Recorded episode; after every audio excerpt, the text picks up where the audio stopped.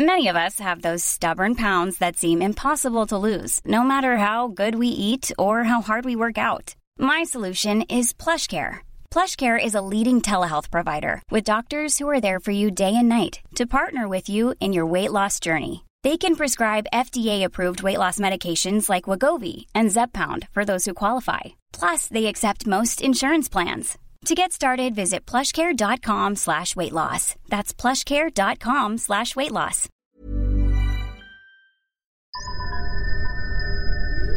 Comprobación de sonido 1, 2, 3, 1, 2, 3, probando. Jesús Callejo, ¿me escuchas? Sí, de aquí, desde la NASA, pero tiene una cierta vibración. Perdón. Se, se le oye un poco, No se oye nada, ¿no? No, a ver. Sergio Cordero, ¿me escuchas? ¿Me recibes? Alto y claro, alto y Oh, claro. Sí, tiene un poquito. Roger, Roger. Un poquito de, de reverb. A ver, Alberto Espinosa, ¿estás ahí? Te copio, compañero. Aquí estoy. Sí, tú también. Tú tienes, eh, tú tienes reverb y resfriado, además. Sí, también. un poco. Un poco sí. Y yo tengo que avisar que tengo obras en casa aquí, no sé dónde es, si es al lado, arriba o pero llevan toda la mañana. Es posible que este Mindfax esté trufado de golpes, de ruidos de máquinas, de lo que le gusta a un oyente de podcast escuchar en los auriculares cuando oye su programa favorito. ¿Tú crees, Espi, que este es motivo suficiente como para parar o, o retrasar la grabación de Mindfax? En absoluto. ¿No? No. O sea, que se joda, no soy. Claro, es que no será la primera vez que boicoteamos nuestro propio programa. Pues venga, pues empezamos, para, para lo que pagan. Arreglado la junta de la trócula, ya se escucha bien. Buscamos los límites de la ciencia, el futuro de la tecnología, el alcance de la mente humana. Esto es Mindfats. Bienvenidos a Mindfax, donde cada semana buscamos los límites de la ciencia, de la tecnología y de la calidad, por abajo de a la que puede llegar un podcast, quiero decir. ¿Qué líos? Entre que tú no puedes hablar bien, Espinosa, y que Mm. yo no sé hablar bien, vaya... Bueno, pues una maravilla lo habitual en MyPad. Tu podcast de confianza. Jesús Callejo, por favor, eleva el nivel. No, ya, ya he visto cómo ha empezado el nivel, el nivel con, con la trócola de la júntula. Está todo controlado, ya sabes que los tornillos apretados y nosotros a bordo de esta Enterprise. Oye, que parece que no, pero ahí va surcando los espacios siderales. Ha sido decir Jesús lo de la Enterprise y los tornillos y empezar a sonar ruido en, en mi casa. Pero bueno, aquí estamos. Sergio Cordero, por favor, recuerda que todo esto tiene un sentido, un propósito y un objetivo que va a hacer bien a alguien más allá de esto que perpetramos cada semana. Claro que sí. Recordamos a todos nuestros oyentes que Mindfax es un podcast pro bono y que no lo hacemos por lucro, sino por ayudar. Y en esta fase de la temporada, todo el importe que venga destinado de esas escuchas eh, lo donaremos a la, Fundación Pascual Maragall, con la cual hicimos un podcast acerca del Alzheimer, que fue muy celebrado, que la verdad que gustó. O sea que re- recomendamos al que no lo haya escuchado que, que se lance a ello. Así es, vuestras escuchas hacen posible que consigamos esto y esta semana en Mindfax salimos al espacio para buscar trócolas, júntulas, basúrulas espaciales y todo tipo de reliquias que flota ahí arriba. Hiring for your small business? If you're not looking for professionals on LinkedIn, you're looking in the wrong place. That's like looking for your car keys in a fish tank. LinkedIn helps you hire professionals you can't find anywhere else, even those who aren't actively searching for a new job but might be open to the perfect role. In a given month, over 70% of LinkedIn users don't even visit other leading job sites. So start looking in the right place. With LinkedIn, you can hire professionals like a professional. Post your free job on linkedin.com/people slash people today.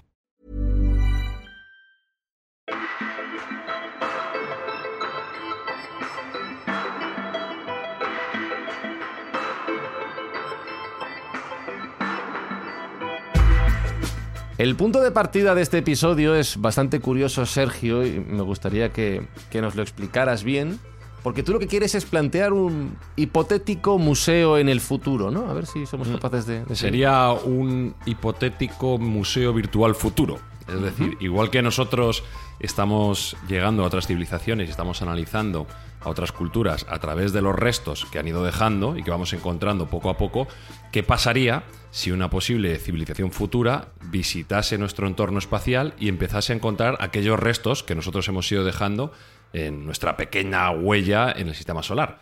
Y he querido imaginar un hipotético museo con un top 10 de, sabes que me encantan los, los rankings de piezas que yo considero que deberían estar dentro de ese museo hipotético que en el futuro haga una civilización o bien humana o bien no humana, en función de lo que pueda llegar. ¿No he pensado esto, Espi?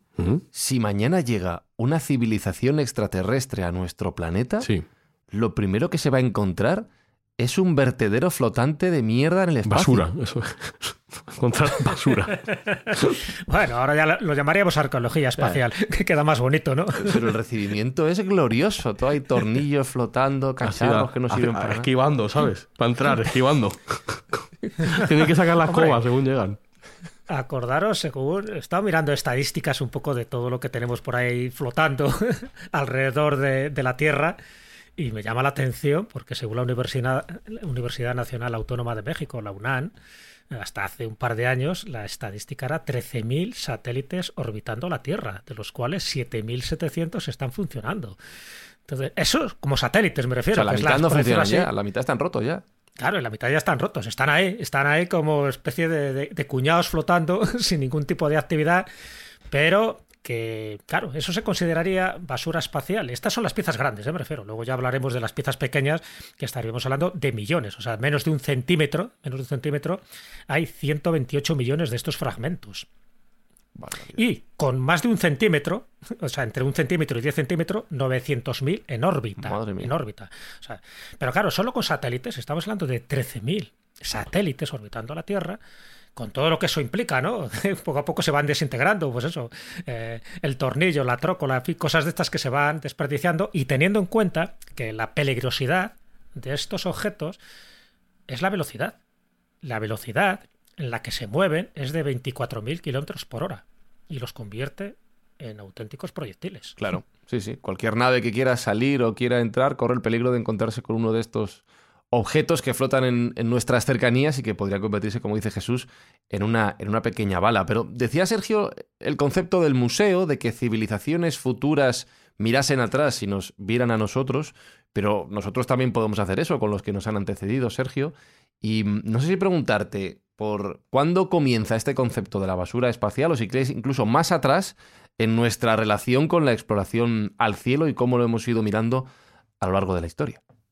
Bueno, pues en la medida que hemos empezado a salir de la madre tierra y a lanzar cosas al espacio, como dice Jesús, pues estamos incorporando este tipo de objetos a nuestro entorno. Hemos dicho que en algún caso puede ser basura. Bueno, la basura para algunos puede ser un tesoro para otros, porque nunca saben, nunca sabemos la información que van a obtener estas generaciones futuras de lo que hemos lanzado y de lo que hemos almacenado en, en- no solo en el espacio, sino también en cuerpos celestes alrededor nuestro, ¿no? que luego, luego iremos comentando.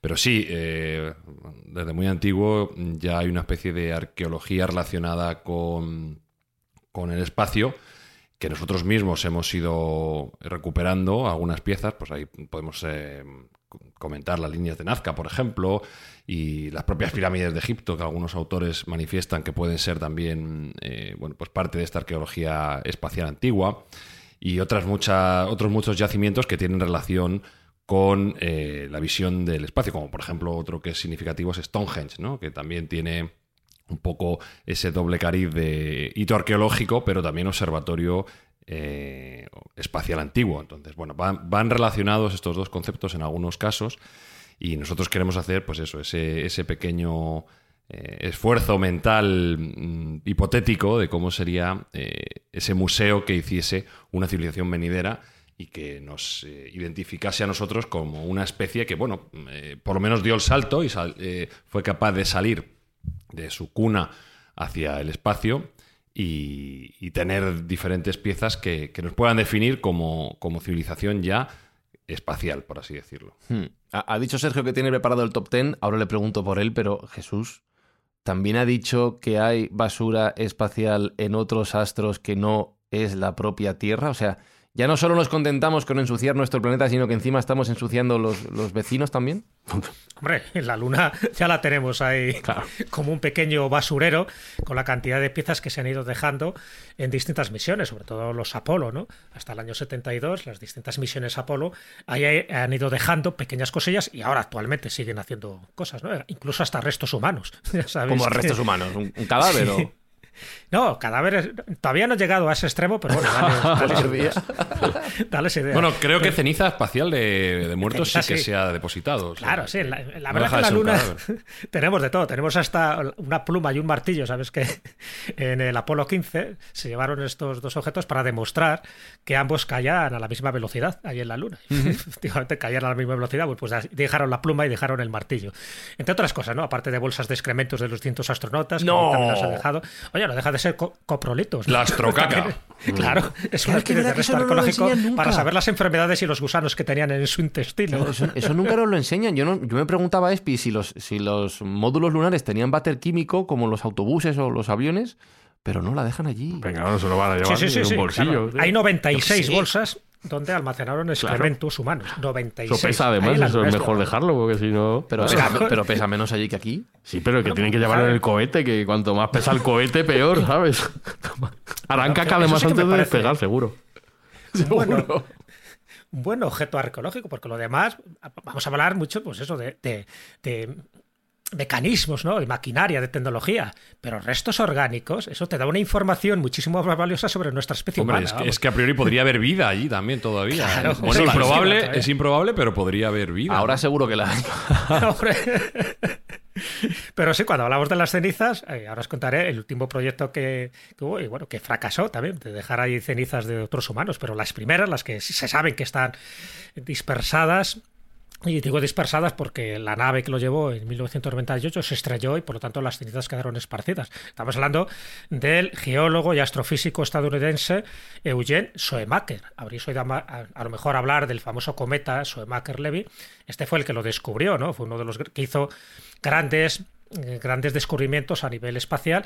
Él no tuvo la oportunidad, porque tuvo una enfermedad bastante degenerativa, no tuvo la oportunidad de ver el éxito de los Apolo, pero como homenaje, eh, pues eh, en una nave espacial, una sonda espacial, la Lunar Prospector, allí que fueron sus cenizas. Y allí están, ¿no? Pero allí están diseminadas, porque ya digo, cuando se estrella esta nave, pues quedó todo por allí ah, un poco, pues eso, como, como él quería, me imagino, ¿no? Formando parte también de ese paisaje lunar.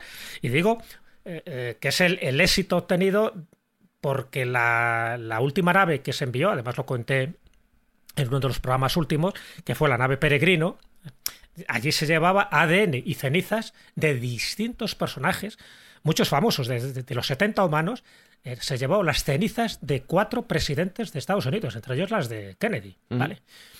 También se llevó las cenizas de, de Roddenberry, que ya sabéis que fue el creador de Star Trek, y también de Arthur C. Clarke. Bueno, pues todas esas también se han ido a hacer gárgaras porque en la nave, bueno, y aparte una cápsula del tiempo donde había ni más ni menos que unos me parece que eran 800.000, no, 8.000 mensajes, 8.000 mensajes de niños que habían escrito, pues ya sabes, por la paz mundial, por si encontramos una nueva civilización que no nos destruya, cosas de estos mensajes, bueno, pues también destruidos porque la nave Peregrino no consiguió su objetivo, no consiguió alunizar y al final ha tenido que reentrar a, a la atmósfera de la Tierra y cuando entra, pues ya sabes que se ha hecho añico, ¿no? Se ha desintegrado. Ah. Así que las cenizas de cuatro presidentes norteamericanos. Ahora son más de- cenizas todavía. Ahora son más cenizas. Bueno. Bueno, me refiero que, espacio. Que, que el empeño es eso. Además, hay empresas muy lucrativas que dicen, oye, tú quieres por un módico precio, es decir, con unos cuantos miles de dólares, que tus cenizas estén en la Luna. Y ya no te digo en Marte, porque también en Marte tenemos una basura espacial bastante Ah, considerable sí. que luego os comentaré si queréis, ¿vale? Vale. Pero en la Luna, evidentemente, aparte, ya digo, de, de estas cenizas y sobre todo de este geólogo y astrofísico estadounidense, tienes de todo, hasta pelotas de golf también. ¿Cómo ¿sabes? pelotas de golf? O sea, lo de la Sí, caca lo sí. entiendo, Claro, pero claro. pelotas de golf. Alan Shepard, Alan Shepard en el Apolo 14 hizo historia porque llevó unas pelotas de golf, en concreto un par de ellas, ¿no? Además, eh, se adaptó los guantes de, de astronauta precisamente para que pudiera coger el Palo. palo de golf y la- las lanzó, hizo la prueba, hizo la, la gansada, más bien el capricho, ¿no? Y ahí se quedaron las dos pelotas de golf. O sea, que te quiero decir que hay un poco de todo, ¿no? Incluso hay un- una foto plastificada de la familia de, de Charles Duke también, que fue allí con su foto y dijo, yo aquí esto quiero que quede para la eternidad. Y qué mejor forma de que quede para la eternidad que justo en este, en este lugar, ¿no? O sea, que de este tipo de cosas hay muchísimas, aparte, por supuesto, de- del Apolo 11, la, la bandera que Buzz Aldrin allí plantó y multitud de cosas. Incluso hay una, es- una escultura, ¿sabes? Hay una pequeña escultura que se titula El astronauta caído y que una, una escultura de aluminio y que en el Apolo 15 también la depositó allí. Así que bueno, como ves, y ya no solo estamos hablando de astronautas, sino también lo que poco a poco eh, han dejado las naves rusas, ¿no? O sea, que también han dejado allí sus, sus historias. Estamos hablando a día de hoy que hay 748 objetos gordos, por decirlo así, gordos, no me refiero de los pequeñitos, gordos, eh, en la Luna. Por lo menos la clasificación en la estadística que se hizo en el año 2012. Así que bueno, como veis, hay multitud de cosas. En general, en general, y con esto termino un poco, porque con lo de la Luna podíamos hablar largo y tendido, ¿no? En general estamos hablando de más de 23.000 objetos con un tamaño superior a 10 centímetros, y a esa cifra habría que sumar 100 millones de fragmentos de escombros que son mayores de un milímetro. pero bueno, por eso digo que como gordos, de los que son visibles, como estos que os acabo de comentar, 748. Evidentemente, esto es basura, estos son residuos o es arqueología espacial. Y esto, además, ya lo dejo aquí eh, en el aire, porque creo que es además fundamental, creo que va a ser un aliciente, va a ser un motivo turístico para que muchas de estas eh, expediciones privadas que se van a hacer, a la gente le parezca atractivo ir a la luna. Para decir, oye, ¿quieres ver la caca de no sé quién? ¿Quieres ver las pelotas de gol? ¿Quieres ver la pluma, el martillo, las cenizas? Creo que va a ser una especie de acicate de argumento y, de, no sé, yo creo que de, de, prospección, vamos a llamarla turística, crematística y bastante importante para los futuros viajes. Seguro, seguro. Además, como son los americanos, Espi, que venden cualquier cosa como si fuera la, vamos, la desierto. Estaba pensando, tal y como son los americanos y que la estupidez humana no tiene ningún tipo de límite, pues se combina allí. ¿Cuánto, ¿cuánto hay que pagar por ver la caca de. Museo de cacas Como estos dólares, te los suelto. Oye, pero entiendo que, que, dada que ha habido actividad humana en la Luna, haya todo este tipo de restos, pero en Marte, que son restos de, de naves exploratorias que han llegado allí, ¿o.? Sí, claro, claro, efectivamente. que, yo sepa, presencia humana todavía no ha habido. Ya sabes que dejamos fuera las teorías conspiranoicas, pero, pero sí, hay una investigación de la Universidad de, Virginia Occidental descubrió y demostró que por lo menos hay 7 toneladas de basura que dejaron las distintas misiones que llegaron al planeta rojo. Y estamos hablando como unos 160 objetos, menos objetos que la Luna, mm. evidentemente pero porque en la Luna estaríamos hablando de 181 toneladas, no lo ha hablado el cómputo en toneladas, o sea, 7 toneladas en Marte, 181 la Luna. Gana la Luna, está claro, ¿no? Está claro. Pero evidentemente. Danos tiempo, danos tiempo. Claro, los desechos eh, humanos en Marte, me refiero tecnológicos humanos, provienen sobre todo de tres fuentes principales: el hardware desechado, las naves espaciales inactivas y las naves espaciales estrelladas.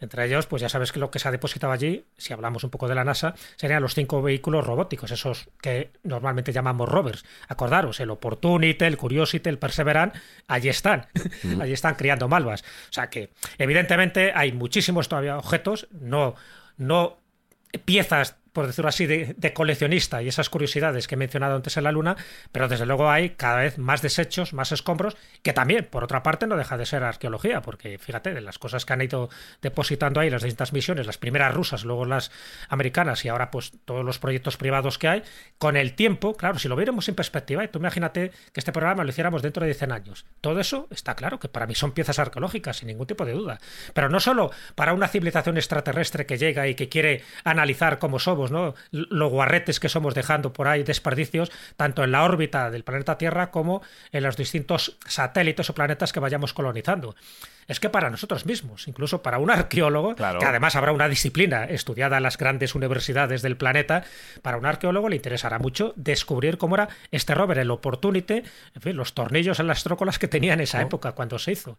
Eso yo creo que es una información de primer orden, igual que ha pasado un poco con toda la tecnología obsoleta que se ha quedado en la Tierra, en lo que hemos hablado, ¿no? Pues yo qué sé, pues desde los peces antiguos, en fin, los, los disquetes, cosas similares que ahora nos resultan como como de un museo etnográfico, imaginaros esto, que era la tecnología punta en aquella época, que tú lo puedas ver, pero además preservado prácticamente en una cápsula del tiempo, porque al no haber atmósfera, es decir, no se deteriora, no se oxidan. Eso también es una ventaja a la hora de que un investigador, un arqueólogo lo estudie en el futuro. Si es que yo siempre me imagino, Espi, mm. a la gente del pasado, pues no sé, un romano, un íbero, un maya, lo que quieras.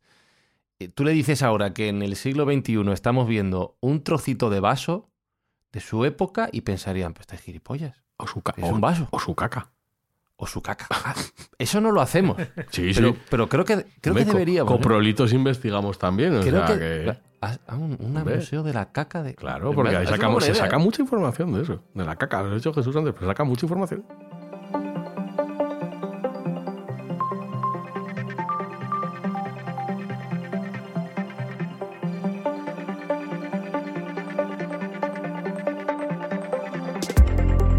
Bien, hemos mirado a la Luna, hemos mirado a Marte también, pero vamos a echar un vistazo a nuestras cercanías, a nuestro entorno, para ver qué cositas están flotando en la órbita terrestre y ese top 10 que Sergio Cordero ha preparado con restos espaciales, reliquias espaciales que tenemos nada aquí arriba esperándonos o esperando a cualquier visitante que quiera venir a la Tierra. ¿Vamos del 10 al 1, Sergio?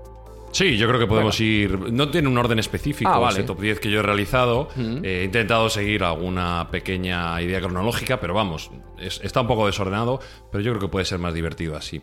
Pues vale, En vamos la- con el primero. En la entrada de nuestro hipotético museo virtual, en el hall, y precisamente a- aduciendo a un orden cronológico, nos encontraríamos con un pequeño satélite de apenas 2 kilos de peso, eh, que fue el Vanguard 1. Tiene pinta de pincho, tiene varios pinchos, es una bolita negra. Y es un satélite que, he querido que inaugurase nuestro museo por varios motivos. En primer lugar, porque es un satélite bastante antiguo, apenas fue el segundo satélite que fue lanzado por Estados Unidos, se lanzó el 17 de marzo de 1958. Y he querido que esté en este punto principal del museo porque es el satélite más antiguo que actualmente está en órbita terrestre. Ah, que sigue en órbita. Sigue en órbita, sigue en órbita. Y de hecho se espera que siga más eh, en órbita durante otros 175 años. ¿Mm? O sea que tiene una, tiene una vida en órbita bastante larga. No está funcionando. a eso te iba a preguntar, Porque- no está funcionando. No, no está funcionando. Este no, porque las baterías que llevaba eran baterías muy pequeñas y a los pocos meses se agotaron. Pero fue una prueba de concepto muy interesante, en tanto en cuanto sirvió para probar el cohete de tres etapas, que por primera vez se lanzó con, con este satélite, analizar qué efectos podía tener en el espacio en este tipo de dispositivos. Y también es el primer satélite en utilizar energía solar, energía de células solares. Unas energías, sea, unas células solares muy primitivas, pero bueno, que le dieron algo, algo de energía para poder desarrollar su misión. A mí me alegra el corazón saber que algo tan antiguo todavía sigue por ahí girando alrededor de la Tierra y es un vestigio, bueno, de nuestros primeros esfuerzos. Entonces, me parece que tiene que tener un punto preponderante en nuestro, en nuestro museo. Que, que estoy viendo fotos y si no me equivoco, este satélite cabe en una mano. Lo puedes coger Sí, con la mano. Es muy pequeñito, como te digo. Pesa en libras 3,21 libras, que vienen a ser eso, 1,7 kilos, 1,8 kilos aproximadamente. Muy pequeñito. Sí, sí, claro, ten en cuenta que mm, en estos primeros lanzamientos no teníamos una capacidad de carga al espacio muy alta, entonces tenían que ser satélites pequeños. Pero bueno, no dejó de ser un, un ejercicio interesante. Vale, sigue llevándonos. Estamos en el hall. Sí, ¿Dónde vamos? eh, hemos pasado a la siguiente sala y en este he querido poner el llamado Tiros 1, que es en castellano el satélite de observación de televisión e infrarrojos, o Tiros 1, que fue el primer satélite meteorológico. Ah, Me parece que también es un concepto interesante. Fue el primer paso experimental de la NASA en determinar si los satélites podrían ser de utilidad en, en el ámbito meteorológico y a fe casi fue, porque hoy en día vamos, eh, eh, estamos día tras día mirando el pronóstico meteorológico gracias a este tipo de satélites, con lo cual, bueno, tiene un gran valor histórico porque actualmente se puede decir que es el abuelo o el, bisabuelo de los satélites meteorológicos actuales. La misión fue un gran éxito y dio esos primeros datos meteorológicos para hacer pronósticos. Solo estuvo en funcionamiento durante 78 días, tuvo una misión corta. Se lanzó el 1 de abril de 1960 y todavía está en órbita terrestre baja de gran altitud. O sea que también es otro de los satélites que siguen allí en, que sigue en órbita. Bueno, pues es otro, otro homenaje a un proyecto que en su momento no se sabía si iba a ser viable o no y que sin embargo nos ha traído muchísima utilidad a los humanos del futuro porque, como digo, dependemos casi exclusivamente de la información de estos satélites meteorológicos para predecir el tiempo, algo tan importante. mm, es- estoy viendo imágenes. Tiene una cámara ancha de, de- de- de gran angular. Hmm. Tiene otra más estrecha.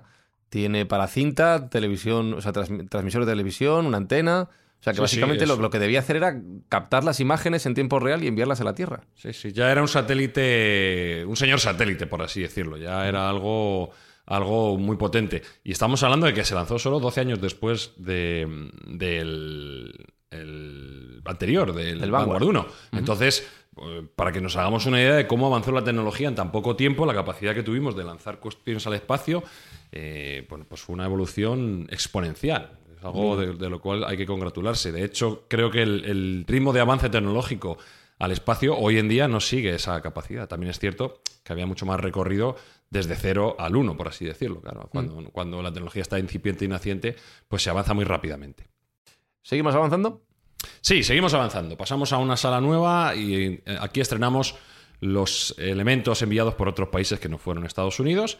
Y aquí he querido recrearme en un satélite o en un artefacto que me parece también sumamente interesante. Y es el Luna 1, lanzado por la Unión Soviética. Fue la primera nave espacial en llegar a la Luna. Tenía cinco antenas, no tenía sistema de, propulsión y se lanzó el 2 de enero de 1959. Este se parece mucho al Vanguard 1, ¿eh? Sí, son parecidos, son de la misma- Sputnik, son un poco todos la Claro, misma son, serie, son ¿no? de la, es un poco también hereda esa tecnología y ese, ese concepto del Sputnik. Eh, y bueno, en esa época, imaginaos, con el espionaje que había cruzado en la Guerra Fría, pues todo se parecía mucho. La idea de este satélite es que se estrellase en la Luna, pero falló. Pasó a 6.000 kilómetros de la superficie lunar y entró en una órbita alrededor del Sol, conocida como órbita heliocéntrica. Ahora mismo está orbitando entre Marte y la Tierra. Y hay que decir que su sucesor, el Luna 2, sí que se estrelló en la Luna, consiguiendo ser por fin el primer objeto humano que llegase a otro cuerpo celestial. Con lo cual, bueno, pues fue el antecedente de, nuestro, de nuestra primera salida fuera de la Tierra en otro, en otro astro. Esto, bueno, pues eh, aunque se quedó en un intento, por lo menos fue un proyecto sumamente interesante y que, bueno, pues nos permitió aprender un poco más cómo funciona este tipo de satélites. Con, con lo fácil que parece estrellar algo contra la luna ESPI, pero no, no, tiene que ser difícil de Bueno, narices. la, luna es pequeña eh, si Claro. lanzas desde tanta distancia. O sea Hay que atinar. No, no es fácil. Hay que atinar, hay que atinar como si fuera Hay un atinar, hay que atinar. además, como no va en línea recta, claro. eso están las órbitas, ese es el problema. Sí, sí. Vale, pues dejamos atrás el Luna 1 y ¿qué más nos espera? Pasamos al siguiente. El siguiente que os traigo es el Telstar 1, lanzado Telstar por la NASA. Telstar 1, lanzado por la NASA el 10 de julio de 1962. Y he querido ponerle en un puesto importante dentro de nuestro museo porque fue la primera misión espacial con financiación privada. Y digamos el primer satélite comercial en llegar al espacio. Entonces, eh, bueno, pues ya no dependía de una agencia gubernamental, sino que fue con fondos privados. Y aunque estuvo operativo solo durante unos meses, fue muy importante porque transmitió señales de televisión, como por ejemplo eh, el presidente Kennedy, el cantante francés Yves Montand, algunos e- eventos deportivos, imágenes, como no, de la bandera americana ondeando en la brisa y el monte Rushmore. Entonces, bueno, pues eh, digamos que fue el precursor de las comunicaciones globales que hoy en día pues damos todo por sentado en el ámbito de los poco satélites. Star Wars, parece R2D2, un poco Sí, la cabeza. Sí, de un R2D2. poco, sí, un poco estrella de la muerte, pequeñito. Mm, Sí, la verdad que sí, que es un, Este- un satélite importante. Te llama bonito. Y, y bueno, siguiendo un poco en esta línea, pues vamos al siguiente objeto que sería el Intelsat 1, conocido también como pájaro madrugador. Este fue el primer satélite de, de comunicaciones comerciales enviado a una órbita geosíncrona. Esto es una lámpara bueno, fea. Sí. Todo, pensando, mentira, sí. esto es un satélite. Se mandó al espacio en el 1965, el 6 de abril de 1965, y fue construido por Hughes Spacecraft Company, más conocida ahora como Boeing, una empresa que a todo el mundo nos, nos suena, para la Communication Satellite Corporation, ComSat, que es la, la primera compañía que fue eh, de telecomunicaciones a nivel mundial. Y fue un hito significativo porque fue el primero, el primer satélite en proporcionar comunicaciones directas e instantáneas, o casi instantáneas, entre Europa y América del Norte. Entonces fue el primer satélite de comunicaciones que de verdad trajo una capacidad de comunicación eh, intercontinental casi instantánea. Ya no funciona, ya no funciona, solo funcionó durante 18 meses, pero sigue ahí arriba a unos 36.000 kilómetros sobre el Ecuador. Entonces, bueno, me parece que, que se puede localizar fácil y que es algo interesante. Coge el telescopio, Espinosa. Cualquier día te lo encuentras ahí arriba. Toma aquí detrás. Ya, ya llevamos la mitad de la visita. Sí, ya llevamos la mitad, vamos rápido. El siguiente objeto es uno de los eh, que me parece más interesantes de reseñar. Dejamos ya artefactos eh, en, en nuestra órbita cercana y nos vamos a la Luna, como bien ha dicho Jesús, a un detalle que a mí me parece muy interesante y es la rama de olivo de oro del Apolo 11. La rama de olivo de oro. Sí, durante el Apolo 11, en julio de 1969, los astronautas de la NASA, Neil Armstrong y Aldrin, depositaron una pequeña rama de olivo dorada como símbolo de la paz, como todos sabemos, en la superficie lunar. Y bueno, esta reliquia me parece que tiene una importancia histórica tremenda porque no deja de ser un, un canto a la paz y bueno, pues una promesa de lo que deberíamos tener en cuenta cada vez que nos adentramos en una nueva etapa de la humanidad, como en este caso era la carrera espacial. O sea, que una, una declaración de intenciones para generaciones venideras. Si alguna, alguna civilización pasa por la luna y aparte de martillos, plumas y bolas de golf se encuentra también con una rama de olivo de oro, conociendo su significado, entenderá que nuestras intenciones, por lo menos a priori, eran benévolas. Qué curioso esto. Eso siempre y cuando conozcan nuestra simbología. claro, claro. Una rama de olivo significa una declaración de guerra. Efectivamente, como más ataque. efectivamente, efectivamente. Me estaba preguntando, ¿pero era de oro del bueno? ¿Han dejado sí, ahí? Sí, sí, de oro del bueno. Claro, porque así no se oxida, tío. Es un Claro, metal noble, oro Es amigo. un material que ya sabes tú que tiene una resistencia. no pensamos, y tú quita, no vamos a dejar Pero ahí para jalazas. Vamos a ver, pero ¿qué más da que se oxide, Espinosa? Si Para no lo esté bonito, ni para si lo vea. No lo sabemos, no lo sabemos, por eso lo dejan. Si nos lo dejan por si lo ve alguien. ¿No ¿Te lo traes a la tierra y lo vendes por una pasta? No, no creo que les hiciera falta. sí que hoy en día tenía mucho valor. Claro. Venga, damos un salto importante y pasamos de la Luna a otro astro que también ha sido visitado por, por la humanidad. Y volvemos a la Unión Soviética, en este caso la sonda Venera 7. Venera 7 fue un satélite que se mandó, perdón, un satélite, fue una sonda que se mandó a la superficie de Venus. Allí ha estado durante más de 50 años, con lo cual es posible que no quede mucho de, de la propia sonda. Ya sabéis que Venus no es precisamente un sitio amable.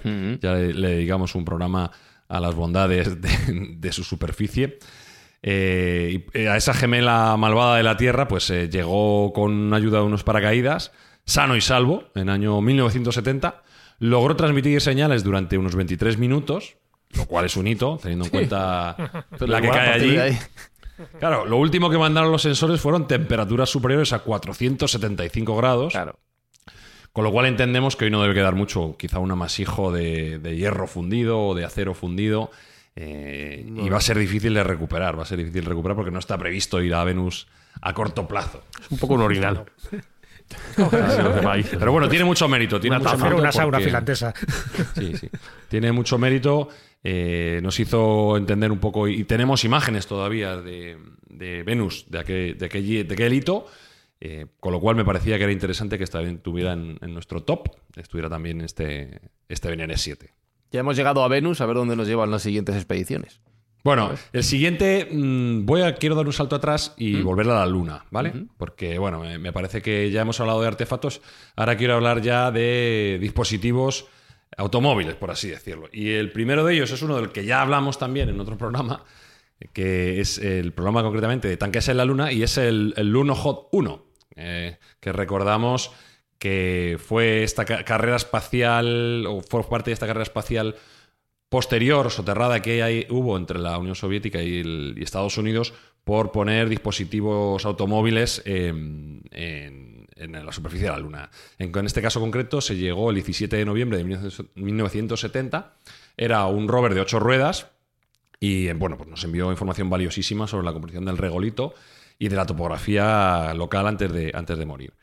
Actualmente, sigue allí? sí, sigue allí. Actualmente está acumulando polvo en el mare Imbrium y su módulo de aterrizaje es visible desde los satélites lunares, con lo cual sabemos perfectamente dónde está ese Lunocod 1. O sea que podríamos recuperarlo sin mayor esfuerzo si tuviésemos intención, porque sabemos perfectamente dónde está. Para el museo. Uno más. Sí. Creo que nos Sí, quedan sí. dos. Sí, en esta línea quería hablar de los, eh, sin salir de la Luna, de otros automóviles que estaban allí y no fueron otros que los buggies lunares de los Apolo 15 al 17. Que a mí me parece tremendo esto, que tengamos capacidad de mandar vehículos automóviles itinerantes que se podían mover por toda la superficie de la Luna en el año 1971. Y bueno, pues eh, fueron los primeros automóviles que se conducen en otro cuerpo celeste, con lo cual a mí me parece que tiene un, un mérito tremendo. Y estos buggies, pues eran, parece ser que muy confiables, no se rompían, no, no tenían que pasar revisiones y transportaban astronautas y carga por muchas millas. O sea que durante el transcurso de las misiones Apolo 15, 16 y 17, pues eh, fueron esos vehículos de transporte que utilizaron los astronautas. Me parece que tener eh, automóviles en la Luna pues eh, es claramente significativo y quién sabe si algún día alguien puede volver y rearrancarlos, ¿no? Cambiarle las baterías y ver si, si puede, pueden utilizarlos de nuevo. Sería interesante utilizar esos coches prestados, ¿no? Yo estaba imaginándome al patrón poniendo un Tesla en la luna. Con Me un parece, SpaceX. me parece fenomenal que me digas eso porque mi último mm, elemento de esta serio? lista es el Tesla Roadster de Elon Musk. ¿Cómo? El Tesla Roadster de Elon Musk, sí. No sé si recordáis Mm. que cuando se inauguró el, el Falcon Heavy, el lanzamiento del Falcon Heavy, el 2 de febrero de 2018, pues la carga que se le puso a ese Falcon Heavy eh, fue un Tesla Roadster. Entonces, eh, actualmente está lanzado. Hay varias fotos de él eh, cuando salió de la órbita y actualmente está en una órbita heliocéntrica más allá de la órbita de Marte, o sea que está bastante lejos. Se acompañó de un maniquí al cual se le llamó Starman, que yo creo que también merecería... eh, El pues hombre de las estrellas. Correcto, sí. Yo creo que merecería la pena también que estuviese dentro de nuestro improbable museo. Eh, pero bueno, eh, como has, has nombrado a Elon Musk, pues ha dado la, la la coincidencia de que lo tenía preparado como elemento número 10, porque me parece que hay que rendir pleitesía al patrón en este podcast y aparte, bueno, pues no deja de ser también un objeto muy chulo, ¿no? Que está eh, rondando por la órbita de Marte. Entonces, bueno, pues es, es un elemento altamente interesante. Desde luego, si alguien viene del futuro y va viendo la evolución técnica que han tenido los diferentes dispositivos en apenas 50 años, se dará cuenta de que éramos una civilización que podía mejorar mucho y podía iterar mucho sus vehículos, sobre todo los automóviles. Yo añadiría uno más a esta lista que acabas de comentar porque es de rabiosa actualidad. Esta es una noticia que apareció hace una semana antes de estar grabando este podcast. Por eso digo que es muy actual y, y situaríamos ese último objeto para este museo, no tan virtual, porque al final son objetos físicos, en este caso en Marte. Y me estoy hablando de un helicóptero. El helicóptero, el Ingenuity. El Sí. Ingenuity, Ah. que lo lanzó la NASA, como bien sabes, desde, Troncito. mil do- desde el año 2021 ha realizado una serie de, de vuelos. Además es muy llamativo verlo, ¿no? Porque es verdad. es Muchos más de lo que se esperaban en el inicio. Se esperaba mucho que fuera más, mucho más. De hecho, ha realizado 72 vuelos, y más ni menos, hasta que uno de esos amortizajes pues se ha dañado una de las aspas del rotor y ahí se ha quedado, ¿no? Pero, y estoy hablando de, ya digo, de enero del 2024, de hace una semana, y por lo tanto, pues ha quedado como otra pieza de museo más. Y en este caso, pues un helicóptero, lo cual el diseño, pues no deja de ser también bastante original, distinto de los rovers que se han mandado a, a Marte en estos últimos años. Así que, como hace sí, como, como extra, yo le añadiría este. Sí, me este parece muy bien que entre dentro de nuestros vehículos un vehículo aéreo, claro, porque tenemos de todo tipo, tenemos eh, buggies, tenemos coches y un helicóptero pues no desentonaría, claro que sí. Mm. Y estaba buscando información sobre el Tesla Roadster y he visto que hay una página web que es whereisroadster.com que te da información al momento del cálculo de dónde se encuentra el vehículo. Hace 5 años, 11 meses, 22 días, 14 horas, 32 minutos, sí, 38, 39, 40 segundos desde que se lanzó. Y hay un artículo que voy a leer de híbridoseléctricos.com, escrito por Gonzalo García, que dice lo siguiente. El deportivo eléctrico color cereza de medianoche todavía existe, pero no permanece en el mismo estado que mostraban las fotografías de Musk, que al principio se veía pues eh, como lucía perfecto en el espacio. El automóvil está expuesto a una radiación extrema en el espacio, especialmente los materiales orgánicos como el cuero, el caucho y la pintura podrían ser cosa del pasado. Lo que quedaría de él sería el chasis de aluminio que sí puede haber resistido a las inclemencias del espacio exterior. Starman y su coche no se quedarán en el vecindario de Marte para siempre. Eventualmente retrocederán en su órbita helocéntrica, llegando tan cerca del Sol como de la Tierra. El Roadster y Starman llegarán a unos cientos de miles de kilómetros de nuestro planeta en 2091, según un estudio de modelación de órbitas. Me encanta que estén calculando esto.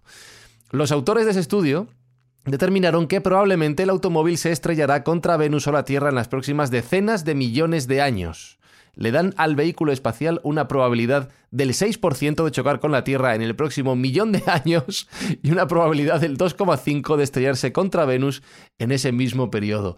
Que yo me imagino a la gente del futuro que de repente les caiga un deportivo en la cabeza. sería maravilloso esto. Imagínate que destroza la civilización futura gracias a... Claro, diciendo, nos han atacado. Elon Musk ha destruido Un todo. ataque terrorista Elon Musk cargándose la humanidad en el futuro. Pero Jesús, Y que, claro, las, y que las, las bacterias que lleve el Starman asesinen a esa civilización futura que se haya instalado en la Tierra. que Elon Musk acabe con la, con la humanidad en un futuro. Pero claro, eso me lleva a pensar, Jesús, que si hubiera habido algún acercamiento de alguna civilización extraterrestre a nuestro planeta en algún momento, con perdón, algo de mierda tienen que haber dejado también, ¿no? Bueno, esa es la idea, y eso por lo menos lo que, lo que está buscando ni más ni menos que Abraham Loeb, ¿no? Avi Loeb, que alguna vez ya lo hemos mencionado aquí, como, como bien sabéis, estamos hablando de un físico teórico estadounidense, también de orígenes israelíes, y que está especializado en astrofísica y cosmología, por supuesto, pues fíjate, es uno de los grandes adalides de la Universidad de Harvard y sobre todo de su observatorio astronómico, por lo tanto, estamos hablando de una autoridad mundial. ¿Y qué es lo que ha intentado hacer Avilov desde hace unos cuantos años? Pues no solo descubrir, en fin, todo lo que tenemos alrededor de nuestro sistema solar, eh, las distintas manifestaciones de vida que alguna vez hemos comentado aquí, ¿no? Si hay agua, si no hay agua. No, no, él está buscando evidencias extraterrestres de que nos han visitado o nos están visitando. ¿Cómo? A través de lo que él llama las biofirmas o de las tecnofirmas, es decir, o bien de muestras orgánicas o bien de muestras tecnológicas.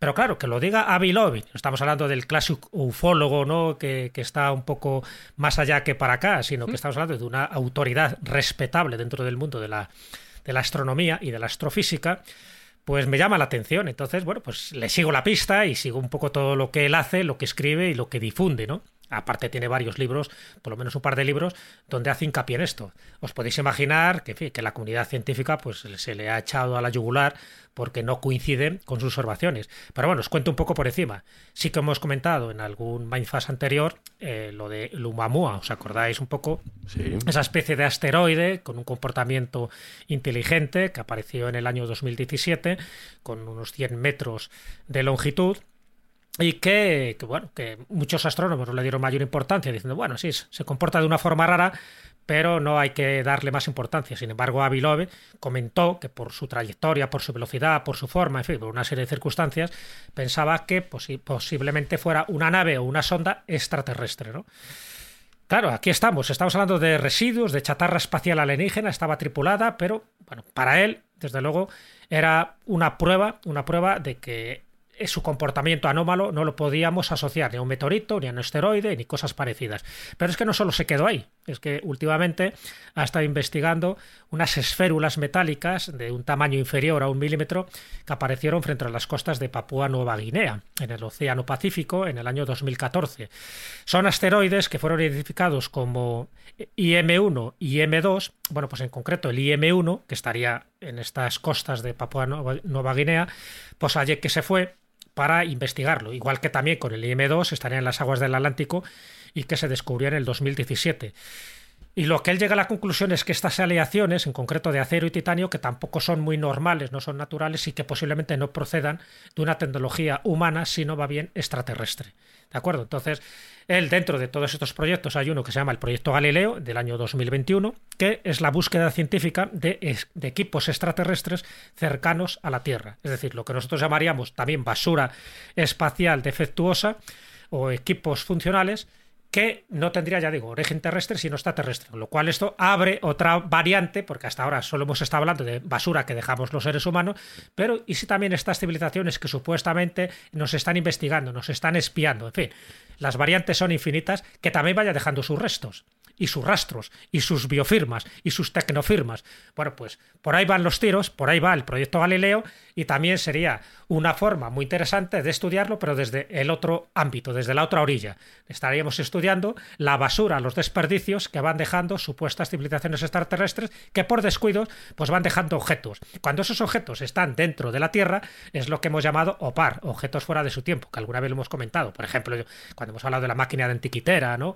O de algún de algunos tornillos como el de Luzú que se encontró en China, que que también tiene una aleación extraña, o unas esferas que se encontraron en los Urales, etcétera, etcétera. Serían OPAR y supuestamente objetos dejados allí, o bien por descuido, o bien como cápsulas del tiempo de alguna civilización supuestamente extraterrestre que nos ha estado ayudando, investigando, espiando, o lo que queráis llamarla, y que deja sus rastros. Como solo es uno, como solo es uno, por eso se convierten en OPAR, porque no tenemos otras piezas similares para poder ubicarlas dentro de un tiempo, de un espacio y dentro de una civilización.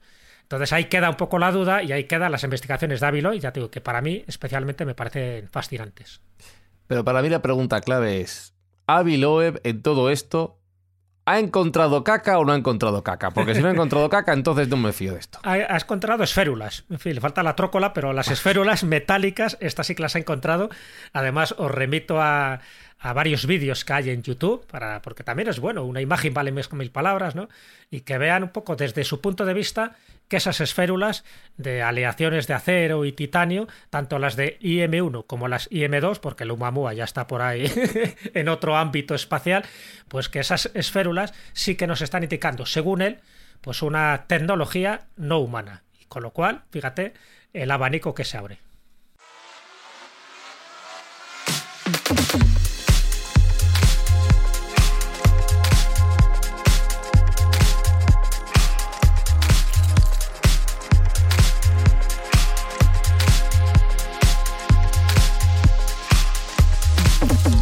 Pues ya tenemos montado el museo Espinosa. Estupendo. Y ahora Sí, las señor. entradas, como siempre, para un fin benéfico, ¿no? Hombre, por supuesto. Que puede ser tomar cerveza nosotros. No, hombre, no, Fran. Ah, ah, perdón. Bueno, esto creo que va para otras cosas mayores. ¿Sí? ¿Qué- ¿Quieres también? Vale, vale. Sugería solo. Que no me, no me dejan margen, Jesús Callejo, no. Oye, Ah, bueno, esto, sí, lo mejor está por llegar. Esto es una, una pequeña prueba de lo mucho que vamos a ir incrementando en este museo. Lo- habría que ponerle nombre, ¿no? El, el Museo de la Caca Espacial, el Museo de, Pues vale. de los Productos Defectuosos. Ese Hay va, que buscar ese- un nombre. ese va a ser el título del podcast: Museo de Reliquias Espaciales y Cacas Lunares. Entonces, Sergio, eh, la recaudación de las entradas de este museo la donamos a causas benéficas bien. Es que no nos llega el presupuesto para toda la cerveza que somos capaces de deglutir. Entonces, eh, nos vamos a quedar un poco cortos y nos vamos a quedar con sed, con lo cual, pues sí, vamos a destinar este importe a una buena causa. Como hemos anunciado, tenemos una colaboración con la Fundación Pascual Maragall y en esta fase de la temporada vamos a donar todos los ingresos que nos vengan por vía de los oyentes a combatir ese mal que tenemos alrededor nuestro, que es el Alzheimer. Pues gracias Mindfactors por escucharnos, gracias por estar ahí, gracias por hacerlo posible semana tras semana. En siete días estamos de vuelta con una nueva edición de Mindfact. Saludos de Fran y Zuzquiza y como siempre, chao, chao, chao, chao, chao. Mindfacts llega cada semana a tus oídos a través de Spotify, Apple Podcast, Evox, Google Podcast o tu aplicación favorita. Búscanos en redes sociales. Somos Mindfacts. ¡Allí! ¡Mira! ¡El módulo de alunizaje! ¡Lo encontramos!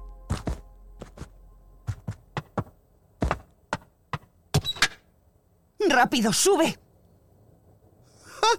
¡La bandera que sale en la MTV y la huella de Neil Armstrong! ¡Eh! ¡Mi pie es más grande! Lila, ¿no es lo más hermoso que has visto nunca?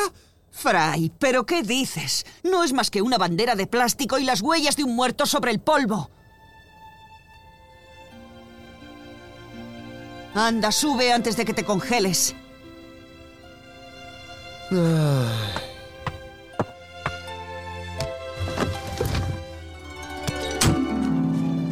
Ah, no hay sitio para vender, ¿eh? Vale, me construiré mi propio módulo lunar, con casinos y furcias. Es más, paso de la nave lunar y, y de los casinos al cuerno atado.